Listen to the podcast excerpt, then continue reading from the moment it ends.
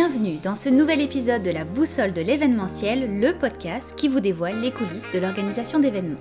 Je suis Aurore Bonvalo, cofondatrice de l'agence Collectionneur de voyages, qui réalise entre autres des événements corporatifs sur mesure et uniques. Je vous invite donc à découvrir à travers ce podcast des conseils et des stratégies pratico-pratiques pour travailler plus efficacement avec les acteurs du domaine, des entrevues avec des experts et des leçons de coaching pour mieux gérer votre vie d'entrepreneur. C'est donc le rendez-vous à ne pas manquer pour tous les passionnés du secteur de l'événementiel. Gardez le nord avec la boussole et créez votre succès.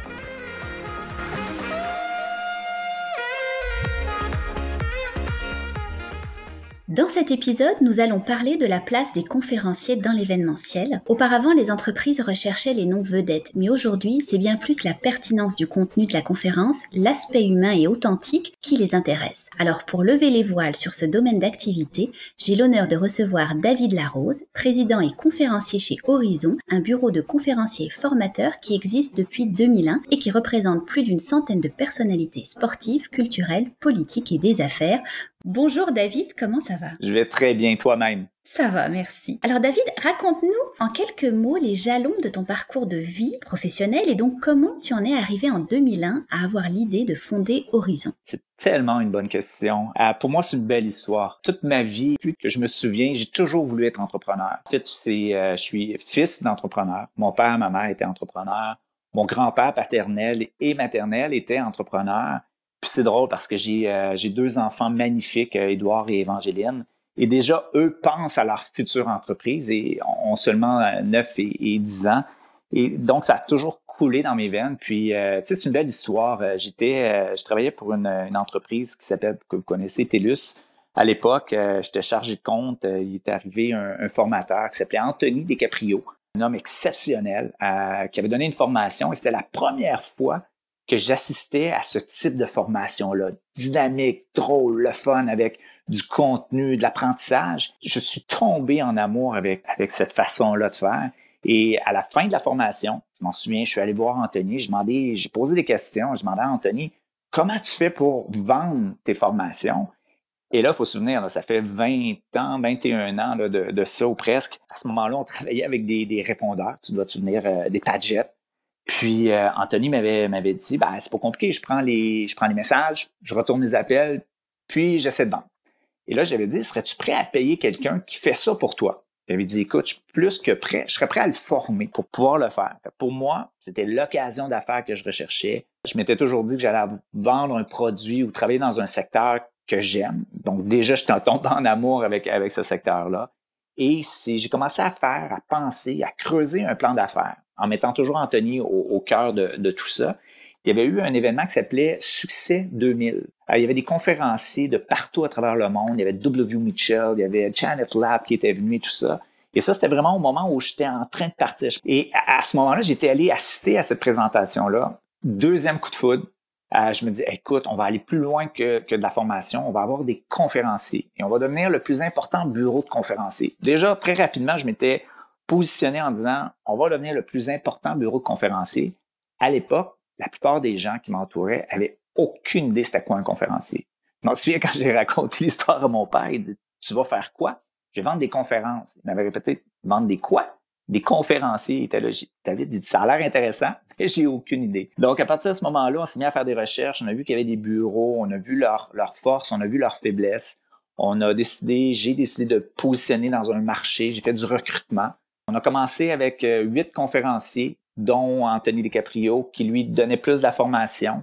Le premier conférencier d'expérience, de prestige qu'on a eu était Larry Smith. Je m'en souviens, j'ai fait au-dessus de 100 appels pour pouvoir le rencontrer. Puis à un donné, connaître le personnage, je me dis Hey kid, viens dans mon bureau. Je suis allé rencontrer après 30 minutes que je parle avec lui. Il dit Hey, je vais te faire confiance, travaille avec moi, vends-moi 10 conférences dans la prochaine année, puis si tu arrives à faire ça, je vais t'introduire aux gens qui m'entourent tellement motivé que finalement, j'ai vendu 10 conférences en deux mois.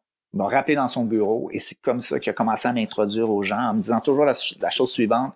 David, déçois pas les gens que je te présente. Assure-toi de leur donner la même expérience que tu me fais vivre, la même expérience que tu fais avec moi à chacun de ces gens-là. Et eux aussi vont te présenter à d'autres personnes. Et c'est là qu'ils m'ont introduit à des, gens comme euh, Jacques Demers, à des gens comme euh, toutes sortes de personnes, Normand Legault et tout ça qui m'a introduit à ce milieu-là, qui m'a permis de pouvoir me positionner. Au début, on a commencé avec 10 euh, conférenciers. Rapidement, on est passé à 30, 40. Aujourd'hui, on a au-dessus de 120 conférenciers, français, anglais. On œuvre partout au, Québec, mais je dirais au Canada. En 2019, on a vendu en France, au Maroc, en Belgique. Donc, on vend des conférences maintenant là, partout à travers le, j'aime dire le monde. On n'a jamais fait en Chine et tout ça, mais quand même, on, fait beaucoup de conférences partout. Donc, c'est la, courte histoire. Je pourrais t'en parler encore pendant six heures si tu veux, mais euh, on, va manquer de temps. Mais c'était vraiment, c'est vraiment ça l'histoire. C'est un jeune entrepreneur de, de, 24 ans qui avait un rêve de, lancer quelque chose, puis qui a trouvé ce qui est pour moi le plus important. Puis aujourd'hui, je rencontre beaucoup de jeunes entrepreneurs, puis ils me demandent c'est quoi la chose la plus importante? Trouve quelque chose que tu aimes. Trouve quelque chose qui te passionne. Sais, j'ai un de mes amis, euh, Martin Charles, il a toujours été passionné, lui, par le design extérieur, tout ça. Il s'est perfectionné là-dedans. Aujourd'hui, c'est probablement un des meilleurs dans ce qu'il fait. Pourquoi? Parce qu'il est passionné de ce qu'il fait. Puis ça peut être dans toutes sortes de choses. J'ai des cousins qui, eux, font toutes sortes, sont dans la mécanique, quoi que ce soit. Tant que tu restes, que c'est quelque chose que tu aimes, que tu adaptes à ta personnalité, que tu adaptes à qui tu es, tu vas être capable de passer. Parce qu'être entrepreneur, là, il y a beaucoup de courants. Là. Il y a des, des boules fun. Souvent, les gens voient juste le résultat, mais ils voient pas le comment. Tu euh, Sylvain Boudreau faisait toujours l'exemple en disant c'est beau de voir quelqu'un qui joue de la guitare, on est tous waouh, il est bien chanceux. Mais un entrepreneur est pas chanceux. Il a besoin de chance, il a besoin de timing. Mais c'est comme un comme quelqu'un qui apprend un instrument. Mais euh, on a besoin de travailler, on a besoin de pratiquer, on a besoin de faire des efforts pour pouvoir le faire. Effectivement, c'est très inspirant. Alors, au-delà donc des conférences que tu proposes avec Horizon, quels sont les autres services qu'offre ton entreprise? À la base, le core business d'Horizon, c'est vraiment d'être la référence dans le domaine de la vente de conférenciers formateurs. Donc ça, c'est vraiment la base. Il y a environ euh, une dizaine d'années, on a toujours voulu innover, euh, s'adapter au marché. On a vu une grande tendance. On a vu la formation sur, le web, on a vu les différentes demandes de ce côté-là. Et également aussi, on voyait, on s'apercevait beaucoup que la conférence est un, est outil exceptionnel, mais qui est un outil encore plus puissant, c'est d'être appuyé par d'autres éléments. Donc, on s'est mis avec un monde différent à coproduire des livres, on a produit des DVD et on s'est mis à produire aussi des formations en ligne. Donc, qui permettaient aux gens de voir une conférence, mais de continuer son parcours avec la formation en ligne. Donc, on a toujours évolué dans ce sens-là. On a premièrement créé un nouveau département, qui est vraiment un département technologique, qui s'appelle Class Web. Donc, où est-ce qu'on produit nous-mêmes? On a une firme de production qui produit du contenu, qui développe du contenu que les gens peuvent aller regarder, consommer, apprendre en ligne. Suite à ça, dernièrement, ben dernièrement, ça fait déjà deux ans, on a lancé Class Web Plus, qui nous, on aime appeler le Netflix de la formation parce qu'on fonctionne vraiment avec des abonnements. Donc, les gens peuvent s'abonner à notre, à cette plateforme-là et avoir accès à des centaines de modules, d'ateliers, de, classes de maîtres. Euh, ils vont avoir accès à des présentations live, ils vont avoir accès à des webinaires, ils vont avoir accès à de la formation, à poser des questions à des experts. On s'est aperçu qu'il y avait aussi ce besoin-là pour plus dans le B2C, dans la business aux consommateurs, d'avoir accès au contenu. Puis on s'est vraiment mis comme objectif de rendre le contenu accessible à tous et pour tous. Puis ça, c'est vraiment on est chanceux quand on travaille dans une grande entreprise, puis on a, on peut voir Pierre Lavoie en action. C'est exceptionnel. On est, on est privilégié de pouvoir l'entendre, l'écouter. Ben nous, on s'est dit, sais quoi, on, doit pouvoir offrir ça à tout le monde. Donc, c'est pour ça qu'on a créé cette, plateforme-là qui tombe un département, euh, un nouveau département qui est complètement euh, indépendant, où est-ce que là, vraiment, on devient euh, des experts dans, le, dans la création de formation. Là, en plus, on est en train de développer vraiment, en plus, des formations intelligentes qui vont sortir en septembre, ce septembre, donc en, en septembre 2020, sur le bien-être, gestion du stress. On a eu tellement de demandes que là, on a vraiment créé un parcours de formation préenregistré sur le web, mais intelligent, que les gens vont euh, répondre à des questions, que selon leur état actuel, il y a des formations qui vont venir se personnaliser à eux, qui vont leur donner des réponses, qui vont en plus donner des, euh, des, des, ateliers, euh, des défis à relever pour aider les gens à se former, mais également aussi à gérer, à gérer le stress puis le bien-être. tu sais, actuellement, je dirais sur 100 demandes, 98 demandes sont axées sur euh, le santé, bien-être, gestion du stress. Mm-hmm. Donc vraiment, on, a, est en train de mettre ça. Donc le, nouveau département où est-ce qu'on se consacre, c'est vraiment ce département de formation, de e-learning, de formation en ligne, soit préenregistré ou en direct, qui nous permet d'offrir encore plus euh, de visibilité à nos gens, mais également aussi plus d'accès à la formation à tout le monde. Hmm, c'est très pertinent parce qu'on le sait en ce moment, surtout avec le, bon, tout ce qui se passe avec la crise de la Covid-19, le secteur du e-learning est un des secteurs qui a connu une croissance absolument faramineuse et qui va continuer dans le futur d'ailleurs. Alors, tu as aussi lancé euh, il y a à peu près un an un projet que j'ai trouvé très très intéressant, très pertinent. C'est une série de 52 petits épisodes vidéo où tu es la vedette. Tu relates d'ailleurs en quelques minutes, de manière hyper concise, directe, avec beaucoup d'impact, les grandes questions qu'on peut se poser sur l'univers de la conférence, que ce soit le débit de la voix, la pertinence de l'humour, l'adoption du message au grand public, la signature vestimentaire. Enfin, les sujets sont extrêmement larges. Alors, comment as-tu eu l'idée de te lancer dans cette campagne? Oui, c'est un, projet que j'ai lancé avec euh, un de mes responsables de technologie qui me disait David, on a énormément de questions sur c'est quoi être conférencier? Puis il dit, c'est drôle, j'ai pris du temps une soirée, puis j'ai fait des recherches, puis j'ai rien trouvé de, la façon que toi tu réponds. Fait qu'il dit écoute, je te lance le défi. Puis ça c'est Marc-André, euh, j'adore Marc-André, il est tellement intelligent, j'aime travailler avec lui. Il lance le défi, il dit David, on va lancer une série qui s'appelle 52 réponses en 52 semaines. À chaque semaine, on pose la question, on prend les questions des gens ou des gens qui nous entourent, puis tu réponds à cette question-là en ligne, puis on va se faire un petit channel, puis on va mettre ça en ligne. J'ai trouvé l'exercice incroyable. C'était extraordinaire, c'était le fun à faire. C'était vraiment des questions qu'on a reçues à court terme, mais également aussi, on est allé puiser dans les questions qu'on recevait depuis une vingtaine d'années pour aider l'industrie. Tu sais, il n'y a pas beaucoup de ressources il y a de la ressource pour les conférenciers. Il y a très peu de ressources gratuites. Pour moi, c'est important de, de, donner cette information-là pour que les gens de notre industrie, de, l'industrie des conférences francophones, aient accès à une, vraie expertise. Euh, vraiment quelque chose qui, qui, a un vécu, qui, que, nous, on l'a vu au fil du temps.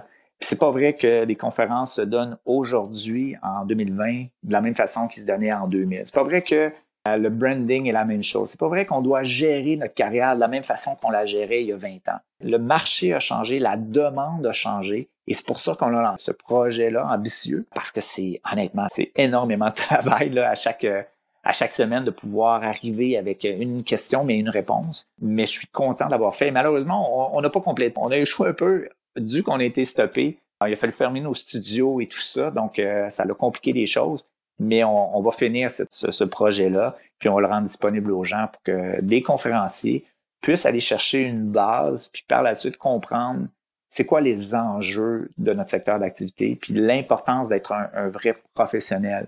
puis mon objectif, ma, passion pour les 20 prochaines années, c'est vraiment de, de, faire en sorte que le milieu des conférences soit reconnu, que le milieu des conférences soit fait par des gens qui veulent le faire de façon professionnelle. Si on demande la tarification qu'on demande, on doit amener ça à un autre niveau, puis surtout à une reconnaissance du marché. Est-ce que ça commence? La réponse est oui. Est-ce que c'est beau ce qui se passe présentement? La réponse est oui. Même dans le, temps actuel, je vois que c'est quand même un secteur d'activité qui a besoin de, repères, qui a besoin de reconnaissance aussi, celui du conférencier professionnel. Parce qu'honnêtement, Aurore, ça a un impact. Ça a vraiment un impact fort dans notre marché. Puis on va avoir besoin de nos conférenciers, on va avoir besoin de ça. Pour le après, quand ça va recommencer, quand ça va repartir, on va avoir besoin d'inspiration, on va avoir besoin de motivation, on va avoir besoin de formation, on va avoir besoin d'experts en, gestion du stress, équilibre, reconnaissance, on va avoir besoin de ça. Il faut qu'on positionne les bonnes personnes aux bonnes places. Ouais, tu as tout à fait raison. Alors si on revient justement au cœur de l'entreprise, donc les conférenciers, les formateurs, comment dans un premier temps tu évalues un conférencier ou un formateur qui souhaite rejoindre ton équipe? C'est tellement important de, choisir, de travailler avec, la bonne personne à l'intérieur de la bonne agence. Euh, premièrement, c'est toujours moi qui va faire le, recrutement. Pourquoi? Parce que je vais m'assurer que les, gens avec qui je vais travailler comme conférencier ont les mêmes valeurs que moi. À chaque conférencier, on va les voir en action. On va s'assurer de le voir de, devant un groupe, voir comment il agit, comment il interagit. Dans les dernières années, il va arriver qu'on va faire des évaluations via une vidéo. Mais souvent, on va prendre des vidéos, on va rencontrer la personne et après, on va attendre de le voir devant un auditoire, de voir comment il performe. Pour moi, c'est toujours les mêmes points avec lesquels j'ai travaillé. C'est toujours l'importance d'être authentique. Je vais chercher des gens qui sont authentiques dans ce qu'ils vont faire et dans la façon qu'ils vont le faire. L'importance de l'expertise.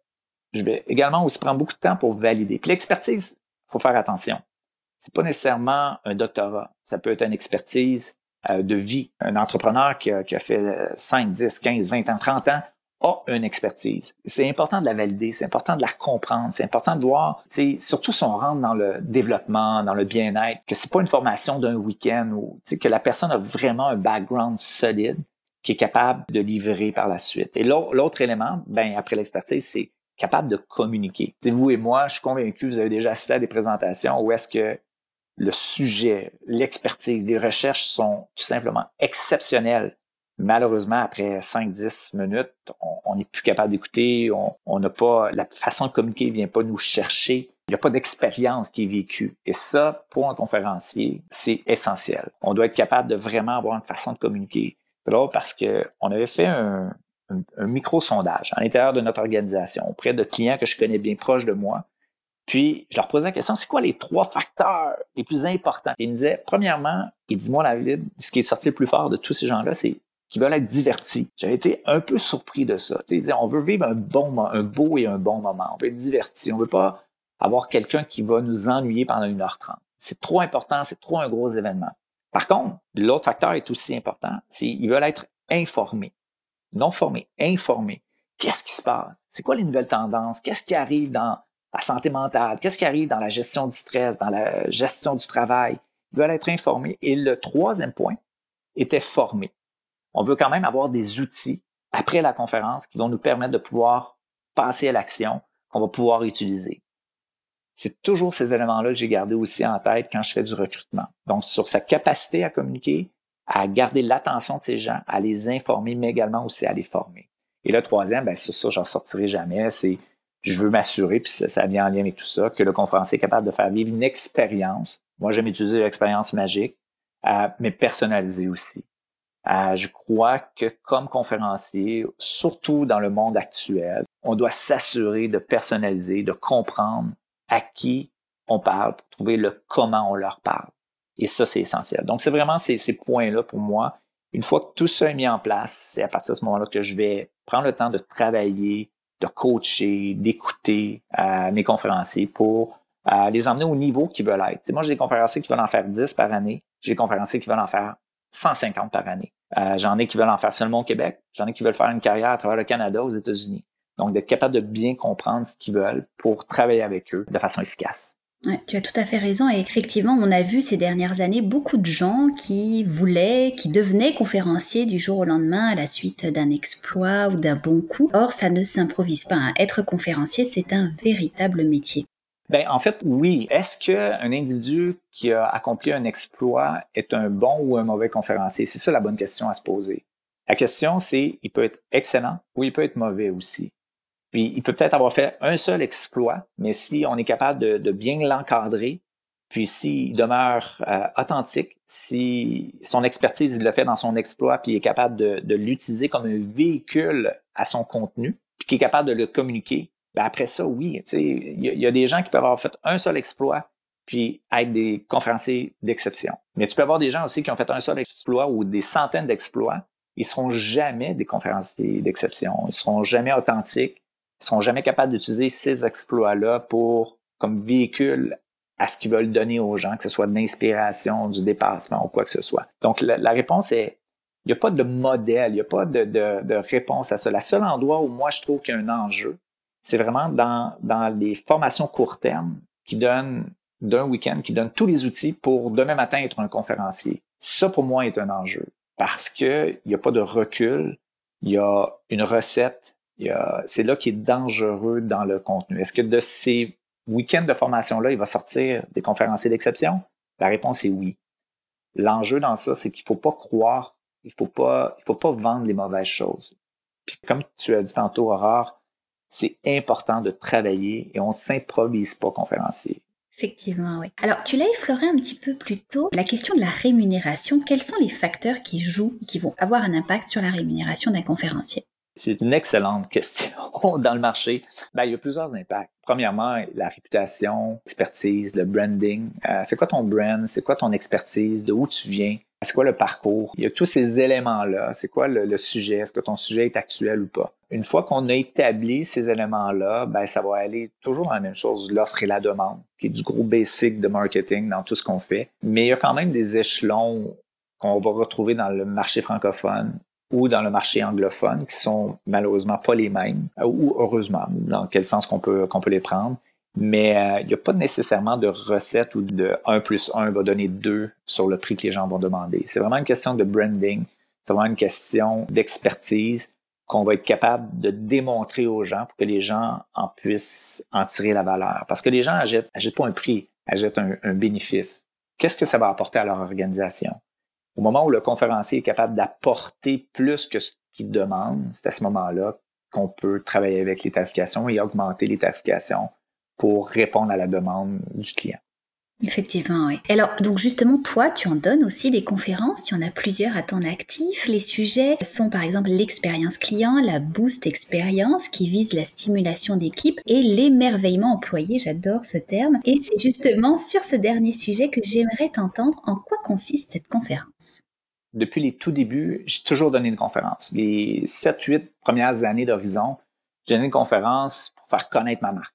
Je reviens à Larry Smith. Larry Smith m'avait toujours dit, David, la meilleure façon de faire du marketing, c'est de donner des conférences et c'est pour ça que lui, à l'époque, même le faisait aussi pour contribuer à la marque des Alouettes. Parce qu'on sait qu'il était euh, président, directeur général des Alouettes, il était à la presse et tout ça, mais c'était une façon pour lui de, de faire connaître sa marque.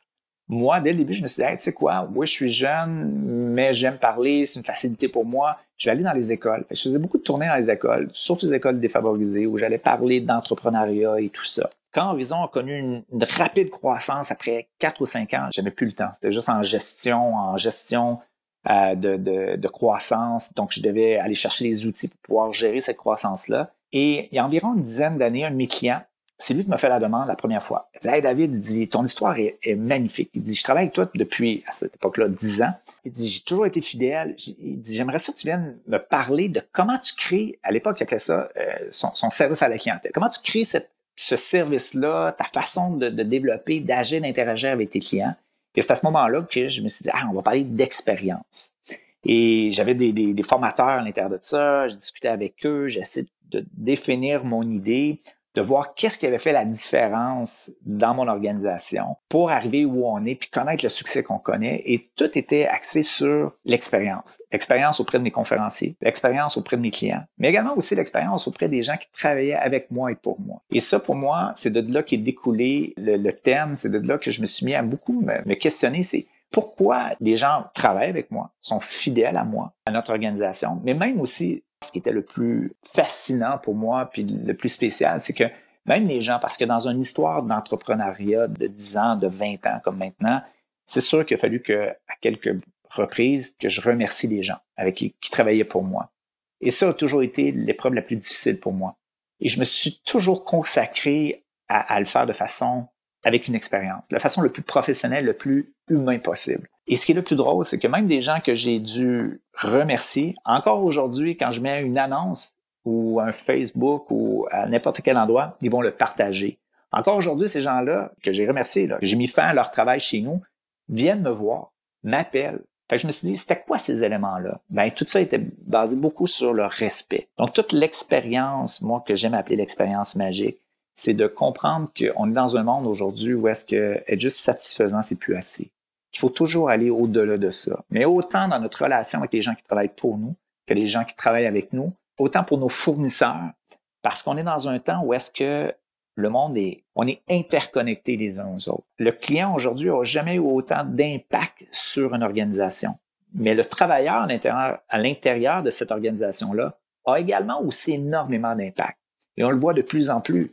Aujourd'hui, on peut même assister à des endroits, à des, sites spécialisés qui vont donner une notification de l'expérience vécue de l'employé avec des étoiles, puis qui vont recommander ou pas d'aller travailler dans cette entreprise-là. Et ça, on le voit maintenant dans les grandes organisations, ça va se transmettre dans les moyennes, petites, micro-organisations. Donc, l'importance de créer cette expérience-là auprès des gens qui nous entourent, en comprenant l'importance de les écouter, de les surprendre, de les former constamment, mais surtout de les respecter et de toujours bien identifier leurs attentes pour jamais être en deçà de ce à quoi ils s'attendent de nous comme organisation.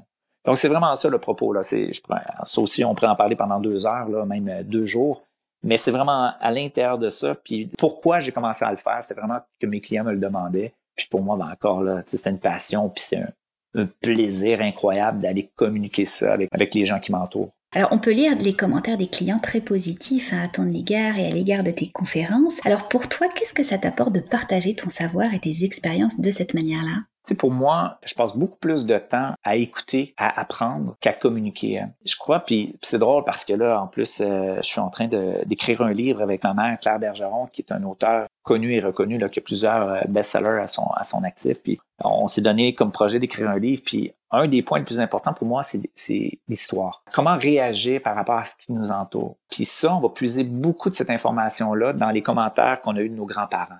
Les commentaires ou les biographies qu'on a lues, tout, tout cet élément-là. Pour moi, ce que ça m'apporte, c'est une façon de, de communiquer très humblement ce que j'apprends, ce que j'ai appris dans les tourbillons de l'entrepreneuriat aux gens qui m'entourent. Puis c'est vraiment cette, cette satisfaction-là de pouvoir communiquer cette information-là et ce plaisir-là, parce que pour moi, c'est réellement un plaisir de pouvoir le faire. Donc, et c'est là qu'on reste dans la valeur numéro un pour moi qui, tombe à être authentique. Le jour où tu le fais pour les bonnes valeurs, pour les bonnes raisons, c'est à ce moment-là que tu as du fun à le faire. Et c'est à ce moment-là que les gens qui sont devant toi aussi vont vivre une expérience euh, magique. Ouais. Alors justement, je rebondis sur ta réponse par rapport au livre. Alors tu as déjà écrit six livres, hein, dont trois sont des best-sellers. Co-écrit. Co-écrit, excuse-moi. Alors comment tu as trouvé l'exercice d'écrire, puisque on n'écrit pas de la même manière qu'on s'exprime à l'oral, et qu'est-ce que ça t'a apporté cette expérience-là? Ah, c'est tellement difficile. Euh, c'est pas, naturel pour moi. Hein. Je suis quand même un, gars, un gars de terrain. Euh, j'ai eu des enjeux à l'école aussi. Je m'en cache pas. J'ai, j'ai de la dyslexie. J'ai un TDAH probablement non diagnostiqué comme 80% des entrepreneurs que je connais. Donc, pour moi, de m'asseoir et de pouvoir écrire est quand même un exercice qui est très difficile. Par contre, j'ai la chance et le privilège d'être le fils de Claire Bergeron, qui est un, auteur incroyable, qui m'a coaché depuis les tout débuts, qui m'a aidé, qui m'organise, qui m'aide à, mettre par écrit mes idées. Donc, est-ce que c'est facile d'écrire un livre? Pour moi? C'est terriblement difficile, et ça, c'est un fait.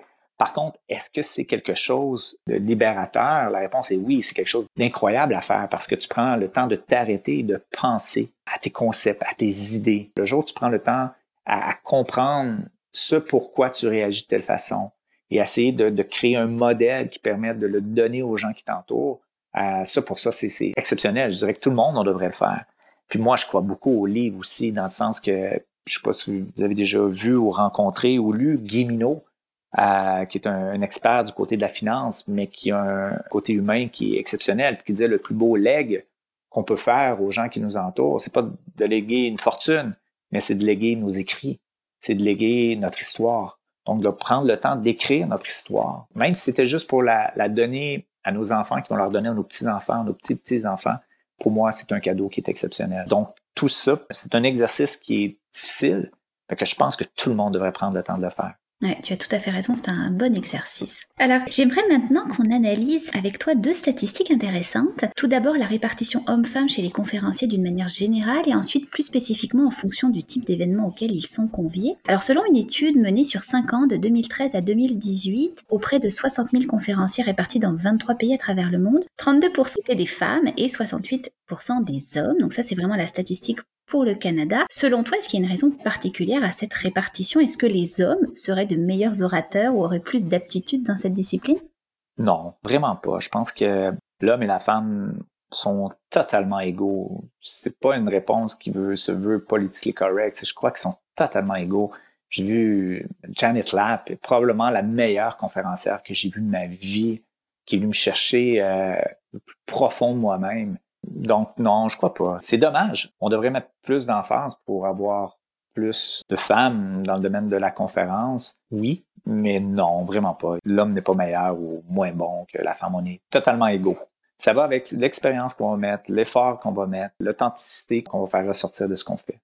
D'accord. Alors si on regarde maintenant l'autre statistique, on remarque que dans des galas ou des événements de levée de fonds, la majorité des conférenciers sont des femmes, 54% versus 46%, mais dans des événements de réseautage, des salons commerciaux, on a une très grande majorité d'hommes, 70% versus 30%. Alors encore une fois, selon toi, est-ce qu'il y a une raison? Est-ce que c'est un hasard? Est-ce qu'on est encore dans le stéréotype qui veut qu'une femme soit plus à l'aise à parler lors d'un gala de charité que lors d'un événement en technologie de l'information, par exemple? J'espère que non. Ce côté-là, il faudrait plus poser la question aux acheteurs pour voir pourquoi eux vont aller de, dans ce sens-là. J'ai pas de réponse à ça. Puis en toute honnêteté, je me suis pas vraiment interrogé. Et encore là, je, je connaissais pas cette statistique-là. Bravo pour, pour les recherches. Je pense que c'est important qu'on qu'on en parle. C'est important qu'on qu'on puisse faire ressortir ça, justement pour qu'on puisse informer les gens, puis qu'il n'y ait pas de raison à ça également. Euh, mais moi, je suis curieux, Aurore. Toi, qu'est-ce que tu en penses? Tu es, très présente dans l'événement. Là, je te surprends un peu. Toi, t'en penses quoi de ça? Bah, écoute, étant une femme, j'aurais effectivement tendance à dire qu'on a plus ce côté-là axé sur les œuvres de, charité, les œuvres caritatives, et je pourrais comprendre qu'on ait envie d'avoir une femme, une maman, peut-être qui aurait un côté un peu plus euh, doux, compréhensif, protecteur pour ce genre d'événement. Et effectivement, on voit par exemple, moi j'ai évolué dans le domaine bancaire euh, précédemment, et effectivement, on avait plus tendance, quand on faisait des événements avec eux, à aller chercher des porte-paroles masculins que féminins. Et je crois qu'on est encore un peu ancré dans ces stéréotypes-là, même si c'est c'est pas la réalité. Je pense qu'un homme pourrait tout à fait être présent à un gala de charité et une femme parler euh, de technologie ou de domaine bancaire. D'ailleurs, on le voit dans le domaine bancaire, une belle évolution. De plus en plus de femmes ont des postes à haute responsabilité et sont capables de parler en public et de faire de, de belles conférences. Ouais. C'est intéressant. On pourrait avoir une longue conversation justement pour essayer de trouver des outils pour faire en sorte que ça, devienne euh, égaux. Euh, mais c'est intéressant. Je suis content de voir ton observation et ton idée là-dessus. Puis, tu as attiré mon attention sur le propos. définitivement, je vais, euh, je vais m'arrêter à cette question-là parce que ça me, ça m'interpelle. Est-ce que je suis surpris? Peut-être que oui. Et je suis, assez surpris pour poser la question à, mes clients dans, dans les futures années. Puis peut-être d'ici un an ou deux, on se, on se fera un, un podcast là-dessus. Exact. Alors, si on regarde un petit peu la situation actuelle, tu en as parlé au début de l'entrevue, donc les chamboulements hein, que la crise de la Covid-19 a occasionné, occasionne et occasionnera encore dans les prochains mois. Tu nous as un petit peu expliqué les différents enjeux qu'elle a amenés dans ton entreprise. Est-ce que tu veux approfondir par rapport à ça et nous dire aussi de quelle manière tu penses rebondir dans les prochains mois, même prochaines années? Prochains jours. Crois qu'il faut rebondir constamment euh, avec ce qui est survenu. En toute honnêteté, Aurore, c'était un, un choc gigantesque pour beaucoup d'entrepreneurs. On sous-estime à quel point il y a eu un choc. J'étais avec un, expert parce que notre façon, nous, à rebondir, puis on en a parlé un peu tantôt, c'est que là, on, crée vraiment des formations e-learning intelligentes qui s'adaptent. Puis je travaille cette formation-là avec un expert, je pourrais dire, du côté mondial, qui est Dr. George, lui, on parlait ensemble, puis oui, il va y avoir des gens qui ont vécu des chocs, pratiquement des chocs post-traumatiques, qui là, on, on réalise pas encore. Puis là, je parle pour les entrepreneurs, mais c'est vrai aussi pour nos professeurs, c'est vrai pour nos mères de famille, qui beaucoup, nos pères, nos mères de famille qui sont retrouvés à la maison en disant, écoute, la situation a complètement changé. Je dois gérer mon entreprise, je dois gérer mon poste de travail, je dois m'occuper des devoirs, je dois m'occuper de l'école, je dois brancher les enfants sur Zoom, je dois les rebrancher parce que ça fonctionne plus, euh, je dois faire le travail avec un, avec l'autre. On doit concevoir des pièces. C'était, c'est gigantesque. On réalise pas à quel point tout ce qu'on vit actuellement est gigantesque. Puis le choc qu'on a aussi présentement dans tout ça, c'est l'inconnu. Mm-hmm. Bravo à celui qui est capable de me dire vraiment comment ça va être en, septembre, octobre, novembre 2020 ou même en janvier. présentement, on est dans une zone d'inconnu. On est dans une zone, comme je dis, j'ai toujours été entrepreneur. Ça fait 20 ans que je planifie toujours mon entreprise, que je me donne toujours des plans d'action sur un an, cinq ans, dix ans, vingt ans. J'ai toujours travaillé de cette façon-là. Mais présentement, c'est excessivement difficile parce que le marché va dans un sens et dans un autre. L'état d'esprit des gens aussi dans un est down, est élevé et bas. Donc de là, pourquoi aujourd'hui, dans le monde actuel, dans ce pause obligatoire-là, on a tous vécu des chocs. De différentes façons, mais on a tous vécu. Notre façon à nous de rebondir, pour moi, je crois que dans la vie, on doit toujours être en mouvement. C'est pas vrai qu'on va toujours avancer, mais on doit être en mouvement. Des fois, on fait des pas de côté, on peut même faire des pas par en arrière, mais on doit être en mouvement. Puis, ce qu'on a voulu faire comme organisation, c'est de bouger. Ce qui nous a permis, en bougeant, de voir les opportunités. Puis notre façon de rebondir, pour nous, c'est un pivot. J'aime dire le mot pivot. On s'est retourné virage 180 en disant qu'est-ce que nos clients veulent actuellement. Ma première approche auprès de mes a été de les appeler. Non pas pour leur demander qu'est-ce que je peux leur vendre, mais leur demander comment je peux t'aider. Est-ce que je peux t'aider? Suite à ça, ils m'ont dit, David, on a besoin de rester formé. On veut avoir de la formation accessible à nos gens, ils en ont besoin. On s'est aperçu rapidement que cette formation-là, il y avait besoin, il y avait des chocs. Donc, c'était des éléments qui allaient se baser sur la santé, la santé physique, la santé mentale, sur la gestion du stress. Et c'est notre façon de rebondir, c'est de, de se lancer comme défi de créer une formation qui normalement devrait en prendre 12 mois à créer, de dire on va mettre l'équipe en place pour être capable de créer en, trois mois, puis d'être capable de pouvoir l'offrir à nos clients qui l'attendent déjà, parce que nos clients l'attendent pour septembre sur ce parcours de formation-là. C'est être capable de rebondir avec nos conférenciers aussi pour faire du direct en ligne. Donc, d'être capable de leur dire, écoute, on va passer ça ensemble, on va vendre des événements, des expériences via Teams, Zoom, on va l'adapter, on va l'ajuster. Maintenant, on est même capable, nous, de faire des événements via Zoom, mais sur un stage avec un écran en arrière pour reproduire le plus proche possible un événement de conférence. Donc, ça, nos clients ont adoré ça. On a été capable de créer ces événements-là et de supporter notre industrie, mais en innovant. Donc, c'est de cette façon-là qu'on rebondit, mais le terme que j'aime employer, c'est on est en mouvement. Exact. Alors, mes deux dernières questions que je pose à tous mes invités sont plus d'ordre idéologique. Pour toi, la symbolique de la boussole en affaires, ça représente quoi? Pour moi, c'est d'être capable de garder le cap, d'innover et de comprendre, d'analyser ce qui va arriver, mais surtout de rester appuyé sur nos valeurs, sur ce que nous sommes comme organisation. Et ça, ça nous permet, comme une boussole, de garder le nord ou garder le sud, dépendant de quel côté on veut aller. Pour moi, une boussole, c'est ça. C'est être capable de garder le, pourquoi on fait ce qu'on fait aussi. Et maintenant, si tu avais en ta possession la boussole de Jack Sparrow dans le film Pirates des Caraïbes, qui indique non pas le nord, mais ce que désire réellement son détenteur, qu'est-ce que tu désirerais le plus en ce moment, d'abord d'un point de vue professionnel? Ce que je désire, à la base, ça aurait été que, le coronavirus n'existe pas, mais ce que je désire vraiment de ça, c'est que l'expérience qu'on vient de vivre actuellement, ce qu'on a tous vécu, le monde entier au grand complet, qu'on puisse en tirer des enseignements. Parce que je pense qu'on a tous eu le temps de prendre une pause, d'analyser, de comprendre, puis d'apprendre quelque chose. Puis ce que je désire, c'est que quand on va revenir dans une nouvelle normalité, appelons-la comme on veut, qu'on n'ait pas oublié ce qu'on a appris durant cette pause-là, durant cette pause obligatoire, durant ce choc-là. Je parle avec beaucoup de gens présentement, puis on a tous compris ou analysé des choses ou repensé à notre bonheur suite à, ces événements-là qui nous ont obligés à prendre ce temps de pause, ce, temps de réflexion-là. Ben, je souhaite qu'on ne l'oublie pas une fois que les choses vont reprendre du rythme, qu'on se souvienne ce qu'on a appris. Tu sais, euh, on va faire partie des livres d'histoire. Maintenant, on, a, on a vécu une page d'histoire, mais dans chacune de ces histoires-là, il y a des éléments à apprendre, mais il faut s'en souvenir. Et c'est ça que je souhaite le plus. Oui, tu as tout à fait raison. Et maintenant, d'un point de vue personnel.